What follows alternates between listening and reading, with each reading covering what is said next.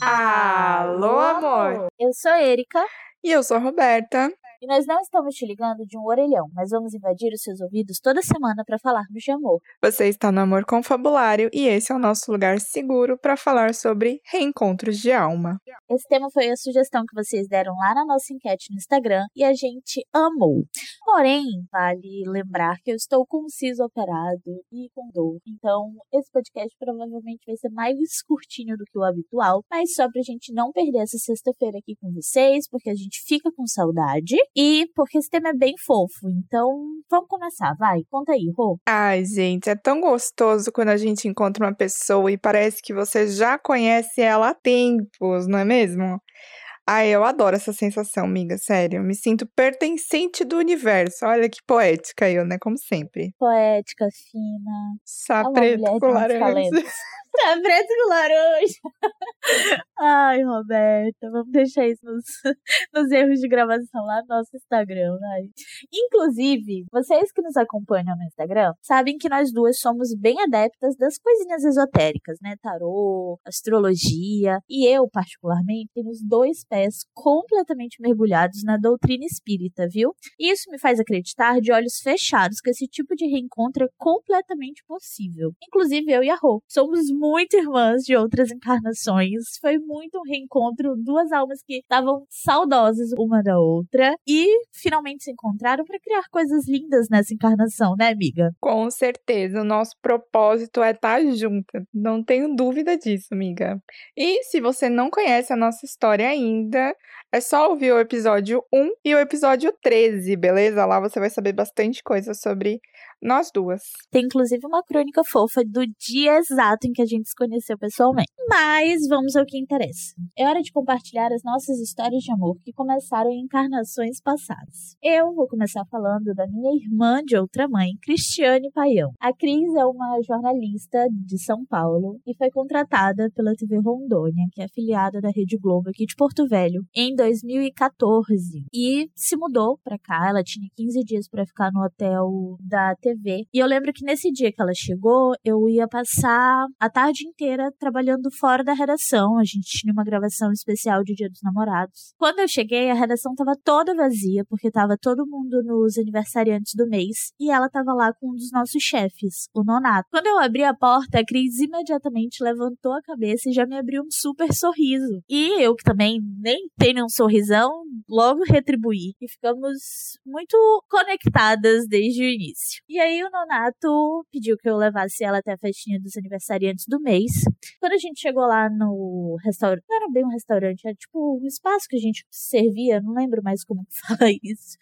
Mas a gente chegou nesse espaço e eu falei, nossa, quantos aniversariantes no mês de maio? Em janeiro eu tava praticamente sozinha lá na frente. Aí ela, ai, seu aniversário é em janeiro? Que bom, eu já sei que eu não vou ficar sozinha.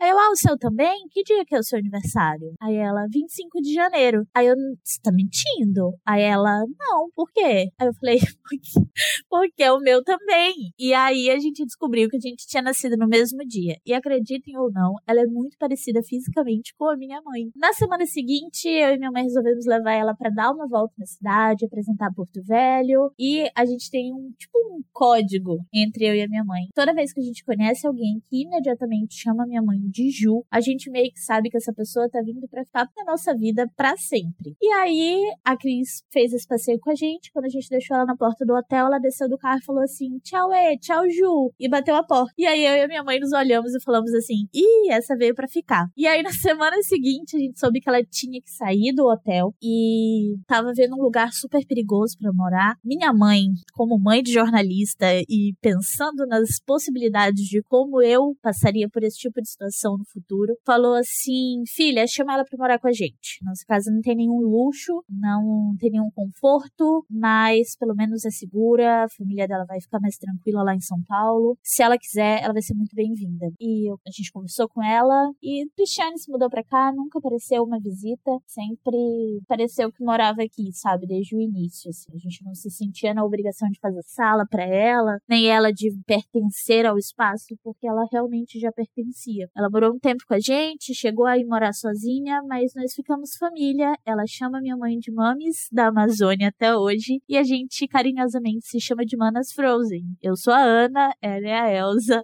E somos irmãs mesmo, temos muito carinho uma pela outra. Cris já voltou para São Paulo, mas já voltou aqui em Porto Velho várias vezes nesse período, nesses últimos seis anos em que a gente se conhece. E estamos sim muito conectadas, somos sim irmãs de outra vida, dividimos nossa profissão, nosso dia de aniversário. É muito maluco como várias coincidências acontecem. Cris, se você estiver ouvindo isso, saiba que você vai ser sempre uma das minhas irmãs mais velhas e que eu amo muito você e que eu tô, tô sempre torcendo para que você encontre um grande amor na sua vida, para ter suas oncinhas. Agora me conta, Rô, sei que você tem uma história muito, muito, muito especial e muito boa para essa semana, vai. Ai, amiga, eu tenho. E toda vez que você conta a história da Cris, eu me arrepio. Ai, é muito linda a conexão de vocês, sério. Eu acho, ah, incrível.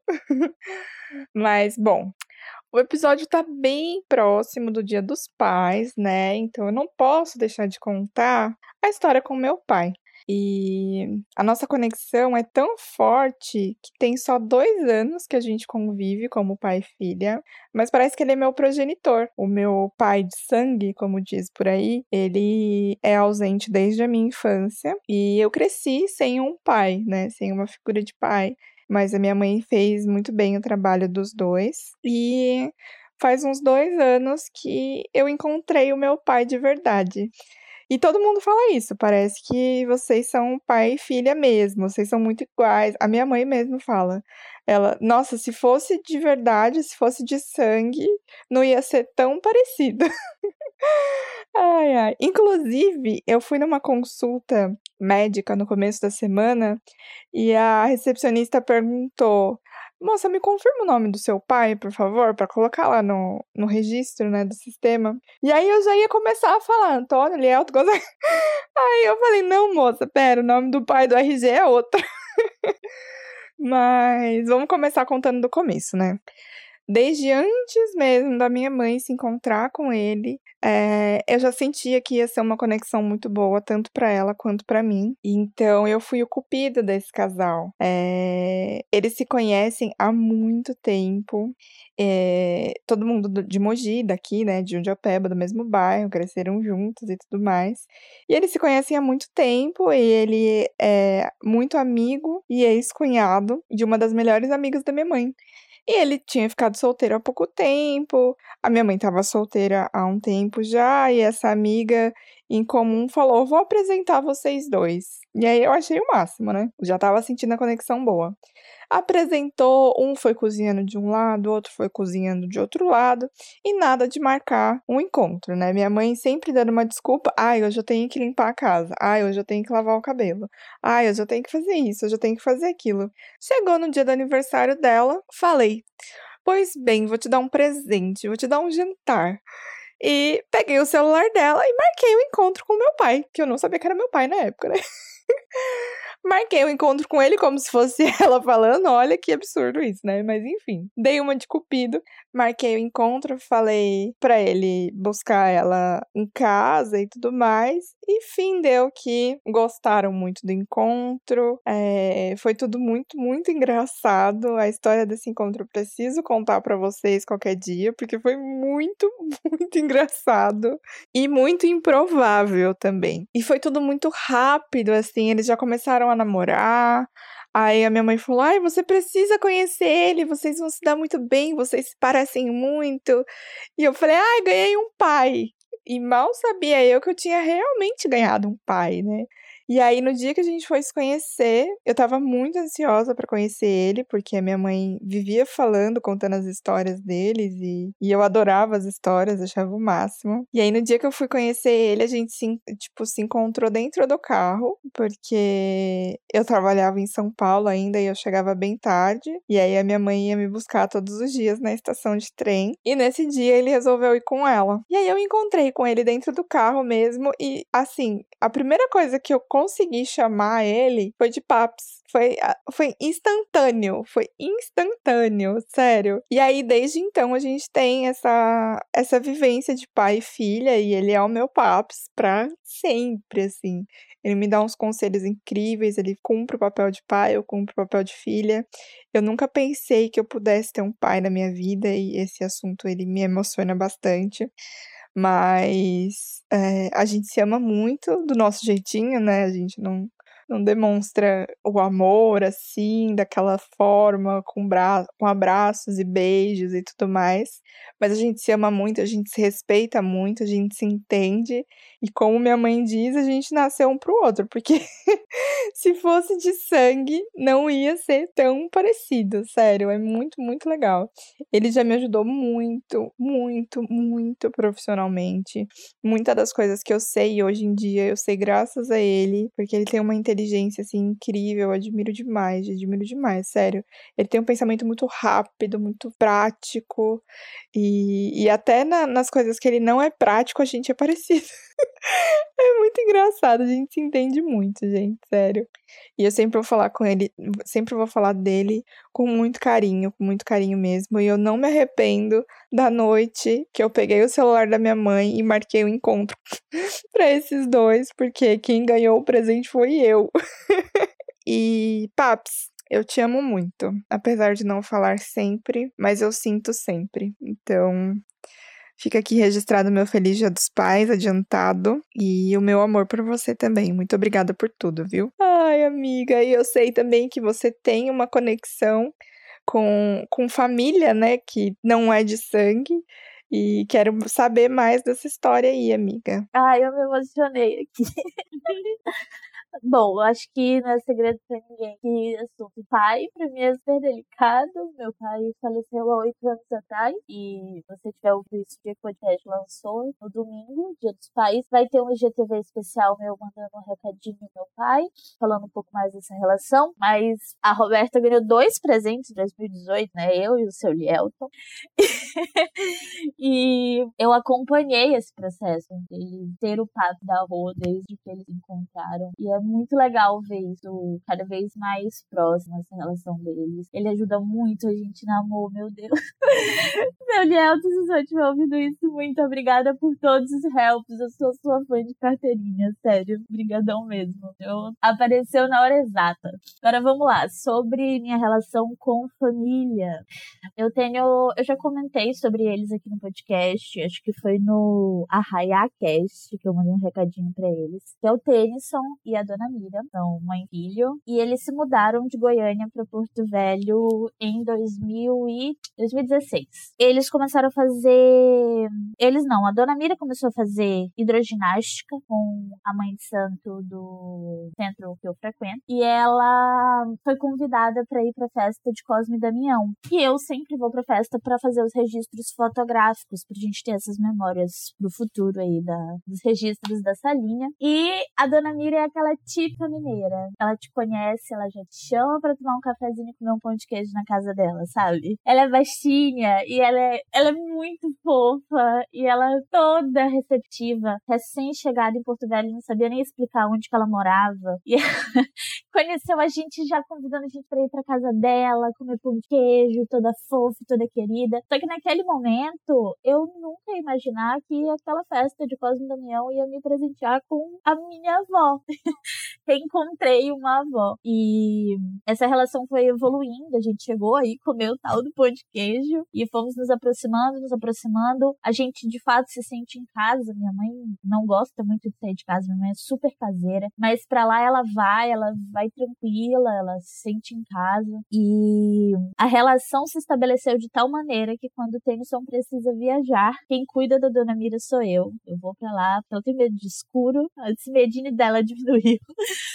Mas, nossa, nesses quatro anos eu fiquei muito com ela, para ele poder viajar tranquilo. E eu e o Tennyson também, a gente tem uma amizade muito forte, muito forte. Hoje em dia eu acabo conversando com ele várias coisas antes de qualquer outra pessoa. Com o TT eu consigo ter um pouquinho da experiência de ter um pai novamente, de ver alguém se orgulhar, de ver alguém se orgulhar dos meus feitos e das minhas conquistas, é, e vibrar cada passinho que eu dou e me acriar mãe, ter um grande amigo, mas também supre muito dessa ausência que o meu pai acabou deixando. E eles são minha família. A dona Mira costuma dizer que eu e o Tennyson devemos ter sido gêmeos em outra vida, porque ela nunca viu dar tão certinho igual nós dois.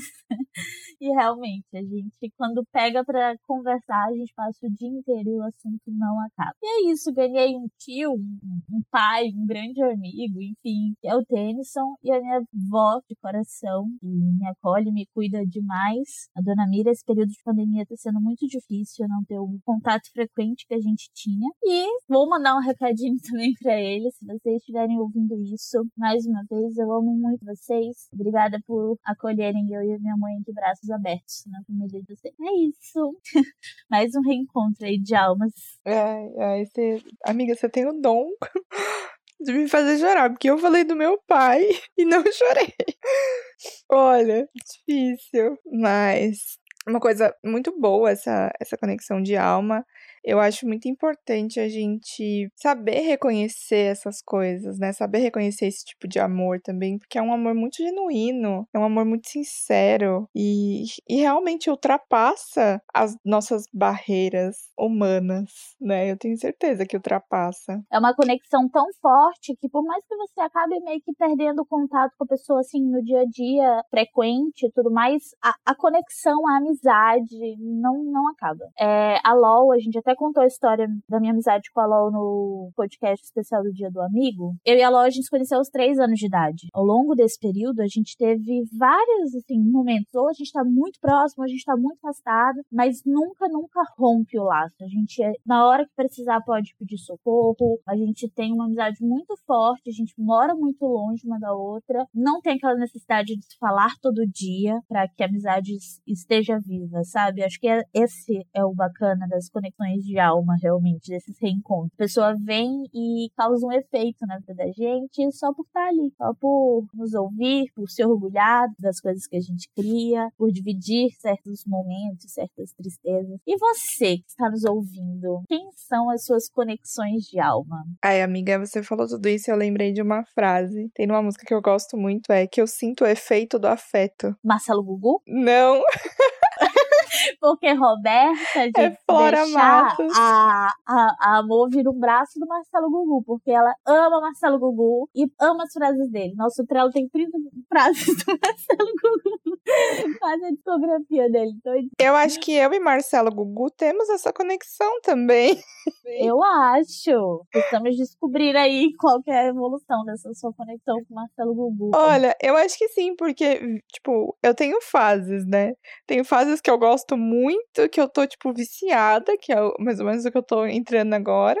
E tem fase que, tipo, ah, tudo bem se tocar, mas se não tocar também eu ouço outras coisas. E agora eu tô na, na fase de ouvir bastante. Essa conexão, mas... né, amiga? Não tem a necessidade da dependência do Marcelo Gugu. Não tem dependência, viu, Marcelo Gugu? Aqui é conexão de alma. Aqui é amor genuíno. eu, vou, eu vou te contar, viu, Marcelo Gugu? Se você vê os olhos de Roberta Cruz, você vai garantir essa conexão de alma. Amada. Fica aqui a minha dica. Eu não, eu não tô entendendo o rumo dessa conversa, porém a música que eu comentei é de Flora Matos. E ela fala: Eu sinto o efeito do afeto. Eu achei muito genuíno isso, muito incrível. Mas, e você, meu povo e minha pova que nos ouve? Conta pra gente lá no nosso Instagram quem que é o seu reencontro de alma. Fiquei muito curiosa para conhecer mais reencontros, para saber mais, para conversar mais sobre isso. Mas e vocês? Conta pra gente lá no nosso Instagram quem que é o seu reencontro de almas. Eu quero muito conversar com vocês sobre isso, saber as histórias de vocês. Registra com a gente uma crônica sobre o seu reencontro de almas. Escreve um livro com a gente sobre o seu reencontro de almas. Olha que incrível! Nossa, isso daria um livro maravilhoso, gente. Imagina, todo ilustrado. Ai, gente, também quero. Quero. Amiga, vamos fazer um pro, pro meu pai Dia dos Pais. Brincadeira. Vamos, dá tempo. Hoje nem é quinta-feira, madrugada de sexta, não, é não. Dá super tempo. Mas é isso, gente. Conta pra gente, registra com a gente, faz tudo com a gente, viu? Que eu adoro. Esperamos todos vocês na próxima sexta-feira.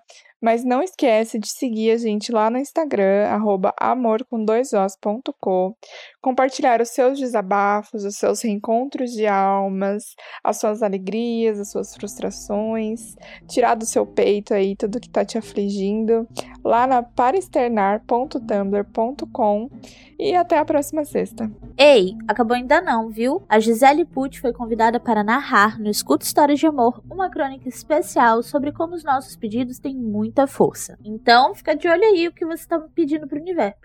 Então, fica de olho aí no que você tá pedindo pro universo, viu? Esperamos que vocês gostem. Um beijo e até a próxima sexta. Se Deus quiser. Procura um amor que seja bom para mim. Vou procurar, eu vou até o fim. Segredos, Frejá. Gente, hoje no seminário de Santidade e Casamento, fizeram uma coisa muito legal com a gente e eu quero fazer com vocês. Amanda era a mais velha no círculo de jovens que na sala de sua casa estavam. Entre meninas e meninos somavam umas 10 pessoas. Até seu irmão caçula, Fernando, estava no meio. Vocês vão pegar essas folhas de papel e vão escrever uma carta para Deus, escrevendo sobre como deve ser a pessoa com quem querem se casar.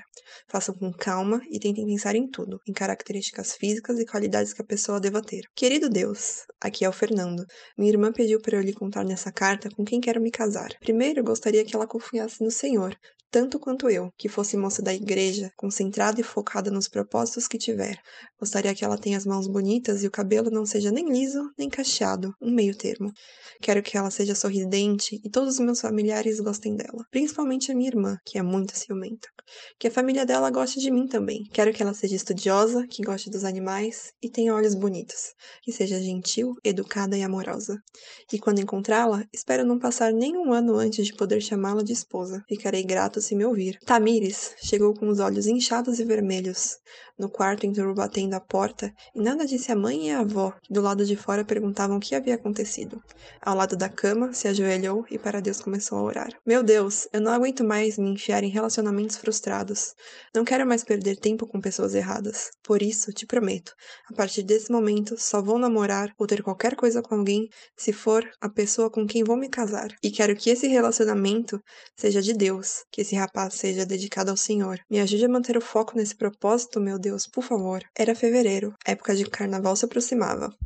Todas as igrejas da cidade retiros organizavam. Tamires tinha plano de ir para de sua igreja com um amigo, mas os planos deram tão errados que aceitou o convite de uma amiga para o retiro de outra igreja ir. Fazia mais de seis meses que mantinha o foco no seu objetivo e por ninguém havia se interessado. Um dos momentos no segundo dia de encontro, em que todos os participantes do retiro se reuniram, sua amiga cochichou. Tamires, olha aquele menino ali, tocando violão. É o menino mais desejado da igreja. Todas as meninas estão disputando para saber quem vai ficar com ele. Só porque ele tem o mesmo propósito de você, de se guardar até encontrar a pessoa certa para casar. E aí que eu quero que você repare nele, para saber se ele é realmente isso tudo. Várias meninas novas chegaram na igreja e ele nem bola deu. Em Fernando, Tamires reparou durante todo o dia. Enquanto o menino tocava, reparou no quanto era dedicado a Deus. Em outros momentos, percebeu o quanto era calado, e Deus sabe que ela adora conhecer pessoas quietas e misteriosas como ele apresentava ser mas fez de tudo para não perder o foco do retiro. Não queria correr o risco de se empolgar sobre o menino, pois tinha certeza que nunca mais iria vê-lo. No último dia de retiro, todos estavam reunidos para a ministração que encerrava o evento. O pastor pregava sobre a importância de se formar uma família de maneira certa, sobre como a oração antes do namoro era importante para que as coisas acontecessem como Deus queria, como os jovens deveriam se guardar até o dia do casamento. Durante a pregação, Tamires para Fernando olhou. Bem que esse menino daria um ótimo marido, Deus. O Senhor sabe que não tenho como me aproximar dele, pois somos amigos de círculos de amizades diferentes. Então, se ele for a pessoa certa, faça com que até o fim do retiro ele venha falar comigo, por favor. Mas tem que ser hoje, porque a gente não vai mais se ver. Ao fim da ministração, todos saíram para jantar. O grupo de Fernando foi o último a chegar na fila. O refeitório estava quase todo lotado. Até hoje, não sabe explicar porque foi para o único lugar onde não tinha um amigo perto. Deus sabe o quanto é tímido e como é incômodo ficar fora da sua zona de conforto. Enquanto a refeição comia, reparava nas mãos da menina que estava à sua frente, brincando no celular. Que menina bonita! Sem perder tempo, tratou de cumprimentá-la. Oi! Tamires na comida não mais tocou. Meu Deus, ele falou! E agora? O que eu faço? Naquela noite, até chegaram a conversar, mas quando em casa chegou, a moça estava certa de que nunca mais veria o rapaz. Todo o esforço fez para esquecê-lo, e no domingo seguinte, quando naquela igreja retornou para participar do culto pós-encontro, de Fernando já não se lembrava. O rapaz estava no centro da igreja, no alto do palco onde a banda e o pastor ficavam. Sentada na bateria, com um amigo conversava quando viu duas moças entrando no lugar. Marcel, quem é aquela menina que entrou com a tua irmã? Meu Deus do céu, que menina bonita. Não sei, daqui não consigo reconhecer, mas acho que é a Tamires. Caraca, bem vestida, maquiada, bonitona, meu pai. Vou até tomar uma água. A água que resolveu tomar foi apenas uma desculpa para por Tamires passar. Quando ele viu de perto, lembrou que era a mesma menina com quem tinha conversado no retiro. Como pode, meu Deus, esse cabelo ser exatamente. Como pode, meu Deus, esse cabelo ser exatamente aquele que eu lhe descrevia uns anos atrás? Na semana seguinte, a mesma amiga que havia lhe convidado para o retiro lhe convidou para uma célula onde só iriam jovens, para conversar e orar. Não esperava Fernando mais uma vez encontrar. Opa, é aquela menina de domingo? Ai meu Deus, é ele de novo. E agora?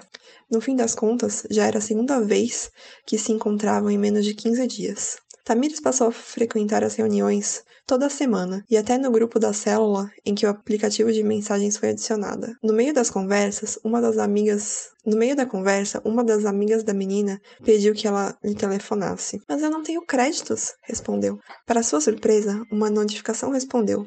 Era Fernando, que em privado com ela estava conversando. Poxa, eu tenho tanto crédito aqui que se tivesse como, eu te passava um pouco. E foi assim que o assunto mais sem pé nem cabeça que começaram a conversar de verdade. Falaram sobre as faculdades que cursavam, ela veterinária e ele administração, sobre os propósitos que tinham feito. Tamires até soube que, mais ou menos na mesma época que com Deus conversou e definiu que nunca mais namoraria com alguém se não fosse para casar, Fernando a mesma coisa tinha feito. Tamires ainda desconfiava da situação. Seria ele o amor que havia perdido ou apenas uma tentação para lhe desviar o caminho? Deus, eu não vou falar com ele nenhuma vez. Todas as vezes, ele que vai ter que vir falar comigo. Todos os dias eles conversavam, mas nenhuma das vezes foi porque ela tinha ido puxar conversa. Fernando parecia determinado dela se aproximar. Seus gestos só contribuíam para deixar a menina confusa, sem saber se dava ou não abertura para ele se aproximar. Alguns dias depois, Fernando soube que um pastor de outra cidade viria. Era um pastor conhecido por pregar sobre a santidade antes do casamento. Logo quis saber se a moça iria. Quando ela lhe respondeu que não iria, pois não tinha como, se ofereceu para lhe buscar e deixar na porta de casa. O gesto foi aceito pela menina, e foram juntos para o seminário, Tamires, Fernando e mais duas amigas. Durante a ministração, o pastor para todos os jovens anunciou: Eu vou liberar uma palavra aqui. Se você quiser, você recebe. A pessoa que você vai se casar está aqui dentro hoje, e é muito provável que ela já esteja bem pertinho de você. Tamires e Fernando sussurraram em uníssono: Eu recebo. Quando Fernando olhou para o lado, apenas uma amiga os esperava. Algo dentro dele dizia que Tamires era a pessoa que o pastor tinha falado. Começaram a ficar muito próximos. Já haviam até visitado a casa um do. Nossa. Já haviam até visitado a casa um do outro. Quando Fernando saiu da casa de Tamires, a mãe e a avó lhe encararam com muita certeza e disseram: Fernando é a pessoa que você está buscando, não é? A menina nem soube responder. Depois disso, as duas passaram a encher a casa de indiretas, deixando sob sua cama revistas com vestidos de noiva. Compartilhavam nas redes sociais coisas sobre casamento. O engraçado é que, até um pouco antes de conhecerem o rapaz, viviam dizendo que ela não devia casar tão cedo. Para Tamires, Fernando dava carona quando iam aos cultos, às reuniões da célula e em quase todas as outras programações da igreja também. Sobre eles, todos começaram a falar. As outras meninas da igreja, zangadas, começaram a ficar. A moça mal havia chegado na igreja e havia conquistado o garoto mais desejado dali. Começaram a maltratá-la sem razão. Por mais que a situação lhe incomodasse, sua preocupação maior ainda era o seu propósito. E agora? As pessoas estão comentando. Não quero que a gente comece algo pela pressão. Quero saber se é algo que Deus quer. Resolveu abrir o jogo com Fernando. Contou tudo o que estava acontecendo e o que vinha pensando. Estou começando a achar que é melhor a gente se afastar um pouco. Acho que você devia conversar com a Marcela, a esposa do pastor. Ela é muito sábia e vai poder te aconselhar o que deve fazer. Se depois de conversar com ela você ainda quiser se afastar, eu vou respeitar a sua decisão. Mas ela sabia que, como Marcela o conhecia muito bem, jamais aconselharia algo daquele tipo. Marcela queria conversar com você sobre uma. Nossa, não, pera, outro áudio. Marcela, queria conversar com você sobre uma situação que vem acontecendo no último mês. Estou com muito medo sobre o que as pessoas estão falando sobre eu e o Fernando. Eu tenho um foco em me encontrar com a pessoa certa para me casar. Sei que ele também tem esse propósito, mas não sei se somos a pessoa certa um para o outro, apesar de eu acreditar muito que podemos ser. Tenho medo de os comentários nos pressionarem para começar algo que não é de Deus. Você já tem orado por vocês? Sim. Então, Tamires, calma. Se for de Deus mesmo, se é isso que você está sentindo e está querendo ir devagar, vai. Vai levando no seu tempo. Não tenha medo do que as pessoas estão falando. Nem sobre o que as pessoas estão falando, nem para as meninas que gostam dele. Soube que elas não têm sido muito amigáveis com você. Tamires, de alívio, começou a chorar. Não ligue, porque quando é de Deus, vai acontecer. Deixe andar, continua amiga dele. Na semana seguinte, a moça recebeu a notícia de que a avó de Fernando havia morrido. Com os amigos foi para o velório. Depois de muito tempo que ao lado do rapaz estavam, os amigos precisaram ir. Fernando pediu para que Tam... Fernando pediu para Tamires ficar mais um pouco, e juntos viram o sol nascer. Foi a primeira vez em que pegaram um na mão do outro, mesmo que por poucos segundos. Depois desse dia, estavam tão próximos que para começar a namorar só faltava oficializar. Numa segunda-feira de maio, após o culto terminar, os dois acompanharam Amanda e alguns amigos até o aeroporto. Quando lá chegaram, ficavam andando de um lado para o outro, afastados afastado de todos os outros, rindo e brincando como um casal. Amanda chamou o irmão caçula e indagou: Fernando, você quer namorar com a Tamires? Eu não sei, ainda estou pensando. Pensando em quê? Não é possível. Todos nós já vemos vocês como namorados. Se você enrolar muito, outros meninos vão passar na sua frente. Será, meu Deus, que essa era a resposta que estava esperando esse tempo todo? Se logo a sua irmã, a mais ciumenta e a mais chata da família, já tinha o namoro aprovado, por que o resto não aprovaria? Ele enrolou um pouco para contar para Tamires o que sua irmã havia dito. Quando chegaram na frente da casa da menina, já haviam decidido que iriam começar a orar lado a lado, para saber se Deus confirmaria para os dois que juntos deveriam ficar. Fernando desceu com ela e lhe acompanhou até o portão, e ao se abraçarem, já começaram a oração. Finalmente haviam assumido um compromisso um com o outro, Antes de se despedirem, Tamires lhe lembrou que, como pastor, deveria conversar para contar em que pé andava a relação. Na quarta-feira, antes do culto, Fernando bateu à porta da sala em que o pastor estava. Pedindo licença, explicou que precisavam conversar. Eu já até sei sobre o que é. Já estão namorando? Estamos sim, mentiu, pois não queria mais adiar. O pastor fez uma oração abençoando a relação e saiu em busca do rapaz. Falou com o pastor que estamos orando? Falei, só tem um probleminha. O que foi? Ele disse que nós já estamos namorando. Ai meu Deus, mas se ele disse, nós estamos namorando. Saíram para uma pizzaria jantar com um casal de amigos, que, uns meses atrás, no altar tinham dito aceito. Enquanto o casal compartilhava com eles a história de amor que viviam desde que se conheceram, Fernando e Tamires se olhavam, pensando em cumplicidade, o quanto não viam a hora de subir no altar. Nós queremos casar o quanto antes, mas vocês sabem como é, nós dois nem nos formamos. Tudo o que temos são os salários dos nossos estágios. Sem dinheiro não sai casamento. Que bobagem, Fernando. Escuta o que estamos dizendo. Se vocês marcarem a data, tudo se ajeita. Ganhamos quase tudo no nosso casamento. Quando o jantar havia encerrado e os quatro se despediram, o amigo reforçou reforçou o conselho.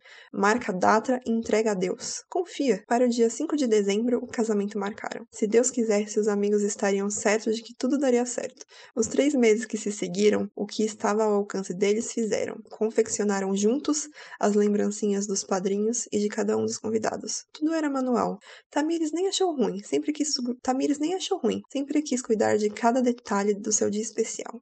Em resposta aos questionamentos dos dois, todo o resto da festa de presente ganharam. Os pais, os amigos e os padrinhos ajudaram no que puderam, de aliança até móveis para a casa nova. Nada lhes faltou. Durante todo o dia 5, não se viram. A noiva no salão de beleza ficou por horas, recebendo cuidados para que no fim do dia brilhasse tanto quanto a ocasião pedia. De banho com pétalas de rosa até maquiagem recebeu. Quando o grande momento chegou e o dia da noiva terminou, Tamires estava pronta para se tornar uma esposa. Dentro do próprio salão, para uma sala foram levados, e de costas se encontraram. Fernando até remendado estava, nem um fio de linha do vestido pôde ver. Ela ainda conseguiu espiar a barra do terno cinza que o noivo vestia. De mãos dadas, em oração, pediram que Deus abençoasse a união que estava prestes a acontecer. Casaram no campo. Para no altar chegar, os noivos tinham que passar por um portal com flores rosas. Na mesa em que o bolo estava, toda a dedicação que os dois tiveram era aparente. Ao redor dele, várias garrafas pintadas de branco pelo casal serviam de vaso para flores amarelas. Atrás da mesa, de uma árvore a outra, ia uma fita branca, onde penduraram várias fotos dos sete meses em que passaram juntos antes de subir ao altar. Fernando nem acreditou quando pelo portal de flores a amada passou. Perdeu o ar, não sabia se devia rir ou chorar. Na dúvida, fez os dois. Linda, toda de branco em um vestido rodado de um ombro só. Na altura da cintura, o laço do vestido era exatamente do mesmo tom de roxo de a sua gravata. Nas mãos que tanto gostava, a noiva trazia um buquê com flores rosas que junto escolheram, ajoelhados embaixo de uma árvore frondosa, na frente do pastor e de todos os familiares que amavam, disseram sim um para o outro. Declarações e juras de amor eterno foram feitas, mas nada emocionou tanto quanto a confissão que Fernando fez. Uns oito anos atrás, para Deus eu escrevi uma carta, escrevendo a pessoa com quem eu queria me casar. Não sei nem explicar. Você é exatamente como eu pedi. Como pode, meu Deus, até o seu cabelo ser o que eu imaginei? Como eu podia saber que você existia? Tantas qualidades que pareciam impossíveis de se encontrar em um só alguém. Hoje, Tamires, Deus me mostrou que eu nunca mais vou ser capaz de amar alguém como amo você. Este podcast foi produzido por Agência Zal. Conteúdo para conteudistas.